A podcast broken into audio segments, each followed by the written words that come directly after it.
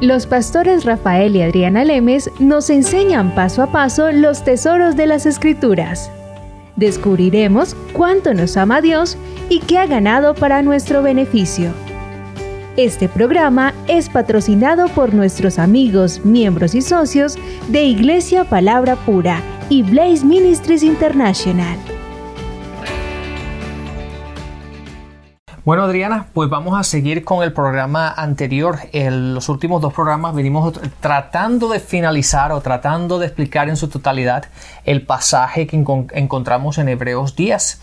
Y Adriana empezó a darnos la enseñanza o, enseñarnos qué significaba todo esto en el capítulo de 10, básicamente enfocándonos en el versículo del 26 al 29, que ha causado tanta polémica, ha causado tanto problema, ya ha causado que tanta gente se aleje de Dios por no entender lo que significa aplicarlo correctamente y muchas veces por muchas eh, por personas que enseñan la palabra o que le están enseñando versículos que lo enseñan mal, no entendiendo lo que significa, sacándolos fuera de contexto, han permitido o han hecho que mucha gente se aleje de Dios en vez de acercarse a Él cuando pecan, cuando, se, cuando sienten que han hecho algo mal, este versículo lo que hace es hacerles que se alejen de Dios en vez de correr a Él.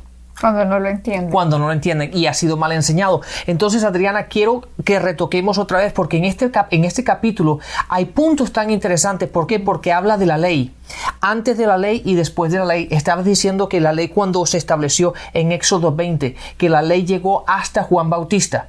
Después hablaste de la sangre de Cristo, que la sangre de Cristo, de Cristo quita el pecado la sangre de los sacrificios, de los animales que se hacían, de los ah, sacrificios que se hacían en el Antiguo Testamento bajo la ley, solamente cubrían los pecados, pero no los quitaba. Y este pasaje habla sobre la diferencia tan importante que es la sangre de Cristo en nuestra vida, que quita el pecado del mundo, no que lo cubre solamente.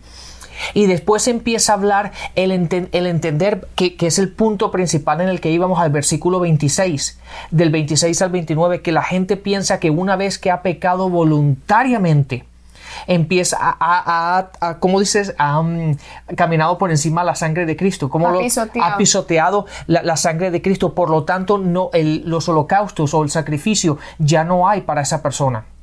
Entonces es tan importante el entender todo esto y el saber que le pertenecemos a Él. Sí, lo podemos hacer de una forma bien sencilla, Rafael, lo que tú acabas de decir. Dice Lucas 16, 16, no sé si en el programa pasado dije Lucas 14, 14, me equivoqué. Sí, pero Lucas 16, Lucas 16, 16 dice la palabra que la ley y los profetas eran hasta Juan, y desde entonces el reino de Dios has anunciado y todos se esfuerzan por entrar en él. Lucas 16, 16 nos dicen que la ley y los profetas eran hasta Juan. Han habido diferentes dispensaciones en cómo Dios se ha relacionado con la humanidad desde Adán y Eva. En este momento no podemos decir, ay, ¿cuál es el árbol que no podemos comer? Ay, ¿cuál es el fruto? No, esa dispensación no nos toca a nosotros. Así que nosotros no podemos actuar con Dios de acuerdo a algo que le dijo Dios a Adán y Eva en el jardín del Edén. Esa dispensación se acabó. Después siguió otra dispensación que es desde Éxodo 20 a Juan Bautista. Por eso Lucas 16, 16 lo dice, es hasta Juan. Sí, de hecho, de hecho se, lo, se, lo, podemos leer a la gente a que nos está leyendo y no tiene la, la, Biblia con ellos. En Lucas 16, 16 dice lo siguiente, la ley y los profetas eran hasta Juan. Desde entonces el reino de Dios es anunciado y todos se esfuerzan por entrar en él. Todos se esfuerzan por entrar en él. Y dice luego, pero más fácil es que pasen el, el cielo y la tierra que se frustre una tilde de la ley. Era importante que la ley estaba mostrada para los seres humanos para mostrarles esta es la perfección. Y ustedes tienen que ser perfectos si quieren ganar justicia delante de Dios. Adán había caído y todos los descendientes de Adán están separados de Dios. Lo único que podía acercar al hombre con Dios era el sacrificio, porque en la muerte la paga del pecado es muerte. Por eso Dios cuando Satanás engaña a Eva, el primer sacrificio hecho aquí en la tierra fue hecho por Dios mismo, probablemente de un cordero, no lo sé, pero dice que Dios mató un animal, el primer animal que murió en la tierra fue por el mismo Dios para cubrir a Adán y Eva. Los cubrió desde el principio mostrando la bondad Dios, pero mostrando cómo había que haber derramamiento de sangre por el pecado cometido si querían seguir teniendo una comunicación o, o relación con Dios. Entonces, desde el principio está el derramamiento de sangre estipulado y en la ley se reforzó. En la ley se muestra cómo tenían que hacer esta cantidad de rituales perfectamente, cronológicamente, secuencialmente, cómo todo tenía que estar perfectamente hecho por los sacerdotes, cómo la gente tenía que llevar un cordero, cómo el cordero debía ser sacrificado, cómo debía ser quemado como eh, detrás del velo del templo de Jerusalén no podía entrar nadie, solo el sumo sacerdote, porque detrás del velo era donde estaba el arca o la presencia de Dios, digámoslo así. Lo que estaba mostrando Dios en la ley, en este tabernáculo que le mostró a Moisés, que le dijo que había, haz este tabernáculo de acuerdo como te lo he mostrado, Dios estaba mostrándole a Moisés sombras y figuras de una verdad, de una realidad, de que el hombre está separado por Dios. Por eso tenían un velo que separaba el, lugar santísimo del, de los sacerdotes o del, del patio del templo de Jerusalén. Había un velo y detrás de ese velo nadie podía pasar. Dios les estaba mostrando el pecado ha creado una barrera entre Dios y el hombre, el pecado de Adán y Eva. Y aquí solo puede pasar el sumo sacerdote después de haber hecho sacrificios por él mismo y por el pueblo, para que yo pueda tener legalmente autoridad para bendecirlos, ya que toda la humanidad ha sido vendida a Satanás, pero si un animal está muriendo, me está permitiendo a mí bendecirlos porque ya hubo paga de pecado. Exacto, wow, eso es increíble. Es impresionante, ¿no? Sí, Adriana, y sabes que estaba, ahora me acordé del versículo que vemos en Gálatas, en el capítulo 2, en el versículo 16, que habla, dice, para hacer, dice, por cuanto por las obras de la ley nadie será justificado. Entonces la ley no nos daba eso que hoy tenemos en Cristo. No había forma, dice, por medio de nadie será justificado. La ley no nos daba ese empoderamiento. La ley no podía darle eso al hombre porque la ley le estaba diciendo, esta es la perfección, estos son los mandamientos, estos son los estatutos, estas son las ordenanzas, haz esto y vivirás. Claro, el ser humano la ley es perfecta, pero porque yo fui vendido al reino de las tinieblas, yo fui vendido a pecado, lo que me está mostrando la ley es que yo soy un ser carnal vendido al pecado y soy un esclavo del reino de las tinieblas. Y como soy esclavo, no puedo alcanzar esta perfección a pesar de que la ley me dice, solo el que cumpla todo esto va a tener vida eterna. Pero Dios sabía por eso están los sacrificios de los animales. Entonces en el Antiguo Testamento les había dado la salida de que matando estos animales ellos tenían cubrimiento de pecados, de cubrimiento. Ahí está la clave, que los cubría, no que los removía o los, los quitaba, completamente. Pero solamente cubierto. Es como levantar la alfombra del piso y poner la basura debajo, pero la basura, la alfombra lo único que está haciendo es cubriendo la basura que está debajo. ¿Por qué? Porque el animal no tiene el valor de un ser humano. Entonces, no puede, no puede, no es que no quiera, no puede quitar los pecados, la sangre de los animales. Y eso también lo encontramos en Hebreos, que la sangre no podía quitar los pecados, simplemente los cubría.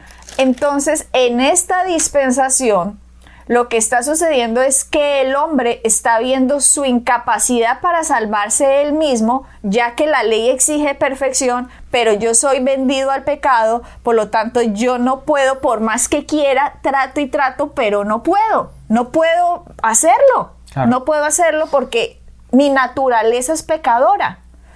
Entonces lo que sucedió con la ley es que lo que pasa, los que estaban bajo la ley sabían, necesitamos al Mesías. Necesitamos un Salvador, necesitamos quien nos libere de acá.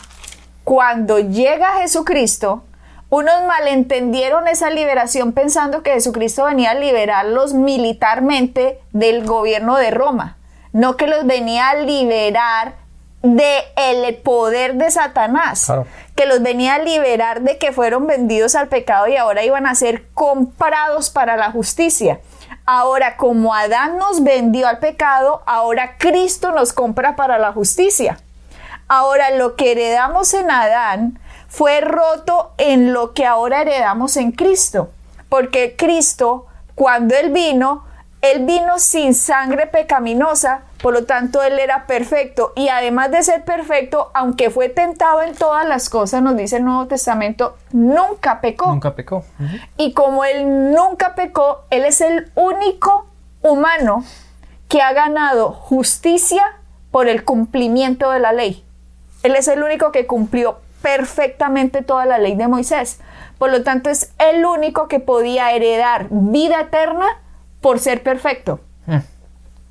Pero lo que hizo Jesucristo fue, ahora yo voy a la cruz. Yo soy el perfecto y yo merezco vida eterna pero voy a pagar algo que no me merezco para que ustedes, que no se merecen estar cerca de Dios porque fueron vendados al pecado, ahora yo voy a hacer un sacrificio, yo soy puro, yo soy perfecto, yo nunca he hecho nada malo, pero ahora la condena del pecado va a ser pagada en la cruz por mí. Entonces, Él va a la cruz, paga la condena del pecado, la maldición, la enfermedad, la pobreza, la maldición entera, el pecado cae sobre el cuerpo del Cordero Perfecto, la segunda persona de la Trinidad, Rafael. El amor de Dios manifestado, mostrado que Dios no hace lo que quiere porque quiere, sino que Dios actúa legalmente. Y Dios estaba actuando con, se acuerdo a las leyes que estaban formadas él estaba pagando las leyes, estaba actuando de acuerdo a las leyes y ahora legalmente Jesucristo estaba yendo a la cruz y en la cruz él estaba pagando la paga del ser humano. Ahora el ser humano puede salir libre del reino de las tinieblas y entrar al reino de la luz. Cuando yo estoy en el reino de la luz, yo fui justificado, fui perfeccionado, fui santificado. Por eso Pablo escribe a los santos de las iglesias de Éfesos, a los santos de la iglesia de Corintios, a los santos de la iglesia de Filipenses. Ustedes dirán, santo, ¿cómo así que santo? Santo porque la sangre es tan poderosa que limpia al ser humano. No que yo sea más grande que, que el pecado sea más grande mm. que Cristo. No, la gracia se tragó al pecado. Maravillosa gracia maravilloso sacrificio, que ahora el pecado no nos puede separar de Dios. Por eso al Cristo ir a la cruz, el velo se partió en dos del templo, se rasgó de arriba abajo. ¿Qué estaba mostrando? Dios estaba diciendo, vengan a mí. Claro, les doy acceso. Les doy acceso ahora a mí. Lo que hizo Adán, ya Cristo lo recuperó. Ahora lo que Satanás hizo ahora, yo lo gané. Ahora cuando él estaba en la cruz que dice Elí, Elí, lama sabactine, que significa Dios mío, Dios mío, ¿por qué me has abandonado? Fue momentáneamente para Dios poder acceder a la humanidad. El abandono de Jesús en la cruz fue para que ahora usted y yo tengamos acceso al Padre. Claro, Adriana, es por eso ahora volvemos a los dos versículos que estábamos hablando antes. En Gálatas 2.16 eh, dice, por lo cuanto por las obras de la ley o todas mis intenciones de ganarme a mí a Dios, o todas mis intenciones, todas mis fuerzas, todas mis obras, todas mis acciones para ganarme la justicia, la palabra dice, nadie será justificado por la ley, por tus obras. Segunda de Corintios 5:21 dice, el que no conoció pecado se hizo pecado por nosotros para que aquellos que lo conozcan a Él sean hechos justicia en Él.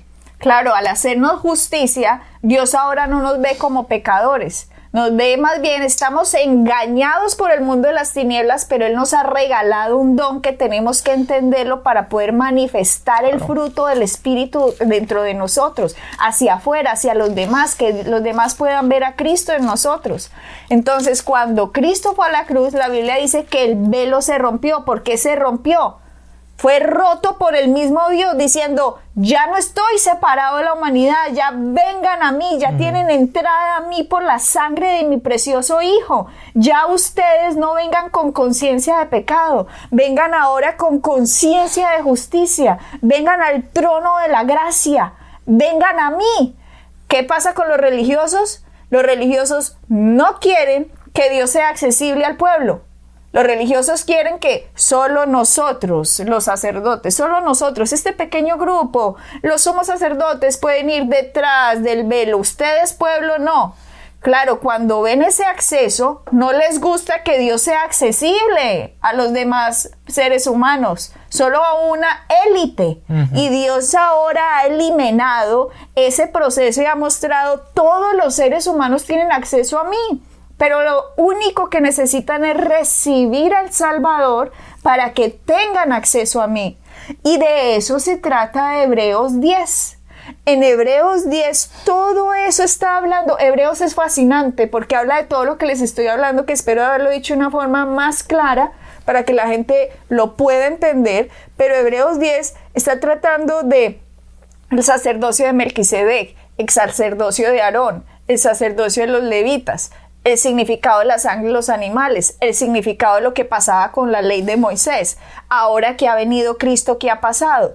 Cuando dice Lucas 16, 16 que la ley eran hasta Juan y los profetas y que ni una tilde se iba pues a pasar, es porque Cristo cumplió todos los requerimientos de la ley y Jesucristo puso el sello de final. Este contrato ha sido finalizado. El contrato que se inició con Moisés, yo lo finalizo ahora entra una nueva era en la historia de la humanidad que se llama la era de la gracia, que es por mí, usted ahora tiene unos beneficios. Nosotros no podemos seguir revolviendo el contrato que se terminó con el contrato que tenemos ahora o la dispensación debajo de la cual vivimos pero lo, al no entenderlo las personas hacen una mezcolanza. La religión no entiende, entonces mezcla todo, hace un sancocho, una sopa de letras y las personas viven condenadas cuando no deberían estar condenadas, viven esclavizadas cuando Dios los hizo libres, viven culpabilizados en vez de estar agradecidos con la sangre. Entonces es una mezcla que no los deja manifestar a Cristo en ellos. Y viene Hebreos 10 y me muestra todo esto. De hecho, mira como dice después del sacrificio, Hebreos 10, 19. Eh, Así que hermanos, teniendo libertad para entrar en el lugar santísimo por la sangre de Jesucristo. No de los animales. No de los animales.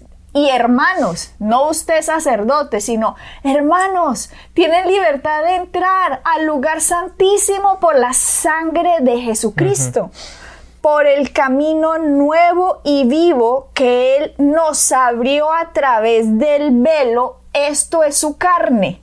Nos está mostrando, la carne de Cristo fue puesta para que se quitara el pecado dentro, en medio de Dios y, nosotros.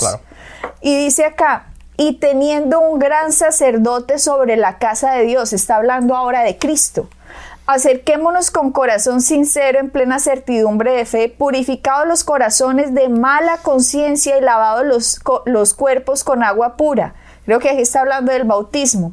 Mantengámonos firmes sin fluctuar la profesión de nuestra esperanza, porque fiel es el que prometió, y considerémonos unos a otros para estimularnos al amor y a las buenas obras, no dejando de congregarnos como algunos tienen por costumbre, sino exhortándoos tanto más cuando veis que aquel día se acerca. De nuevo, no se dejen de congregar. Ya habíamos hablado en el programa pasado lo que los judíos sufren de persecución cuando aceptan ahora el sacrificio de Cristo y dejan el sacrificio de los animales. Sí, pero Adriana, necesito que lo expliques otra vez. ¿Por qué? Porque muchas veces a veces la gente oye un programa y no oye el siguiente y quiero que reconciliemos este pasaje. El versículo 26 ha causado tanto dolor en la gente y tanto y, y tanta falta de entendimiento que la gente se ha alejado de Dios por no entender eso por no entender a quién le estaba hablando y la razón por la cual Pablo dijo esto. Pablo le estaba diciendo a los judíos, porque este libro se llama Hebreos, está dirigido a los judíos, les está diciendo, no dejen de congregarse como algunos tienen por costumbre. ¿Cuál ¿Por qué les daba eso? Porque un judío, al aceptar a Cristo, la persecución de la familia y de la religión y de la ley, de digamos de los que seguían la ley, se iba en contra de esa persona y lo desheredaban completamente de la familia, usted ya no forma parte de la familia. Entonces, para evitar esa persecución de que lo dejaban sin herencia, Rafael, usted ya no es de mi familia si acepta a Jesucristo. Para que evitar eso, lo que hacían los judíos era oían el mensaje, creían que Cristo hizo lo que hizo, y lo que les pasaba es que les daba como miedo irse a congregar con los cristianos, con los que estaban aceptando a Cristo, porque sabían que eso les iba a suponer persecución a ellos.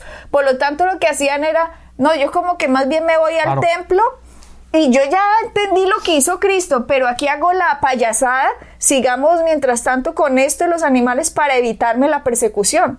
Entonces Pablo les dice, no dejen de congregarse como algunos tienen por costumbre, como quien dice, a pesar de que venga la persecución, usted tiene que quedarse en la verdad. Claro. Eso es lo que está diciendo este pasaje.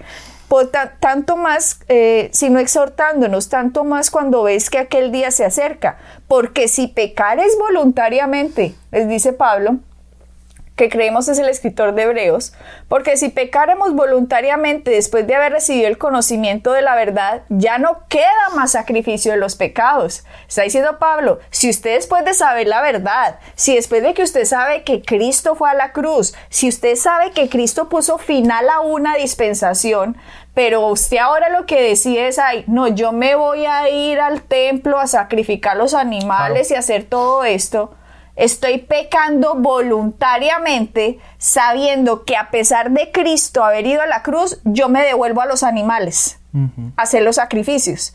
Y Pablo está diciendo, si pecan voluntariamente, o sea, con conocimiento, después de haber recibido el conocimiento de la verdad, ya no queda más sacrificio por los pecados sino una horrenda expectación de juicio y de hervor de fuego que ha de devorar a los adversarios. El que viola la ley de la Moisés por testimonio de dos o tres testigos muere irremisiblemente. ¿Cuánto mayor castigo pensáis que merecerá el que pisoteara el Hijo de Dios y tuviera por inmunda la sangre del pacto en el cual fue santificado e hiciera afrenta al Espíritu de la gracia?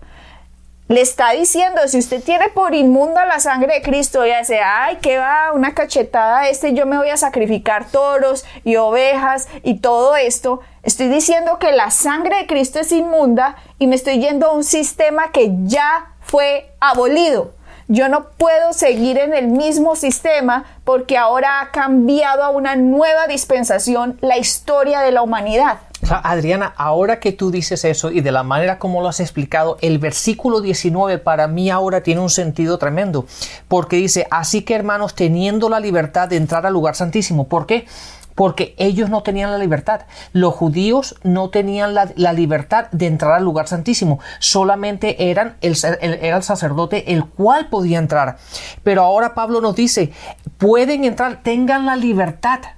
Y una vez que han aceptado esa libertad, una vez que tuvieron la libertad de entrar al lugar santísimo, por medio de la sangre del Cordero, por medio de la sangre de Jesucristo, ellos por medio, por miedo a la persecución, por miedo a, perder la, herencia, de que la familia se ponga en contra de ellos, para no vivir ese problema que se estaban enfrentando ellos, ellos decidieron volver a donde estaban y seguir con los sacrificios y no entrar al lugar, al, lugar santísimo. Es por eso que este versículo 19 da tanto entendimiento ahora que Cristo ha hecho eso. Y a ustedes han conocido, tengan la libertad de seguir ahí y ellos prefirieron no hacerlo. Prefirieron no hacerlo. Imagínate lo que tuvieron que hacer después de que la cortina fue rota en dos. ¿Qué sería? Ellos cómo coserían esa cortina? O sea, irse en contra de lo que Dios está hecho. De Hebreo fue escrito siete años antes de la destrucción del templo de Jerusalén. Esto está siendo escrito para los judíos de la época. Les está mostrando, no importa la persecución, la verdad es esta a Pablo lo querían matar porque estaba diciendo la verdad. Los judíos estaban en contra que les estaba acabando un sistema, pero ahora el verdadero sistema es que Cristo murió en la cruz, tenemos entrada, como tú lees ahora, en el lugar santísimo, y no importa la persecución, yo sigo congregándome porque esta es la verdad, y si me quieren desheredar, desheredenme. Prácticamente era lo que estaba diciendo Pablo que ellos hicieran. Y si siguen leyendo hacia todo Hebreo 10 hasta llegar al final, muestra, por una parte, el 33 dice, por una parte ciertamente con vituperios, tribulaciones, fuiste hecho espectáculo, y por otra llegaste a ser compañeros de los que estaban en una situación semejante, porque los presos también te compadeciste y del despojo de vuestros bienes sufriste con gozo, sabiendo que tenéis en vosotros una mejor y perdurable herencia en los cielos. Mire cómo Pablo le está diciendo, ustedes sufrieron el despojo de sus bienes, ellos estaban siendo desheredados, Rafael, por creer en Cristo. Pero no importa, al final dice, al final de Hebreos 29, 10, 39 dice, pero nosotros no somos de los que retroceden para perdición, sino de los que, tienen, fe, para preservación del alma. Exactamente. Entonces, siete años después viene el emperador Tito, viene el juicio y ¡pum! destruyen el templo de Jerusalén. Ahora ya no tienen más lugar donde hacer sacrificios. Pero esto fue escrito en una época de la historia en que tenemos que entender qué fue lo que pasó y no llegar hoy e ignorantemente decirle a la gente un versículo sacado de contexto trayéndolo a condenación sabiendo que Dios nos abrió hacia el lugar santísimo por la sangre de Cristo el tener comunión con Él. Adriana, una explicación excelente sobre esto. Así que tenemos la libertad de entrar al lugar a santísimo por lo que Cristo ha hecho por nosotros, por su sangre. Podemos permanecer y podemos ir al Padre. Amén. A, medida que entendamos más quiénes somos, el pecado se va a ver de nuestra vida. Bendiciones y hasta la próxima. Bendiciones. Pueden bajar nuestras enseñanzas en www.iglesiapalabracura.com y visitarnos en nuestra sede en la calle 21326.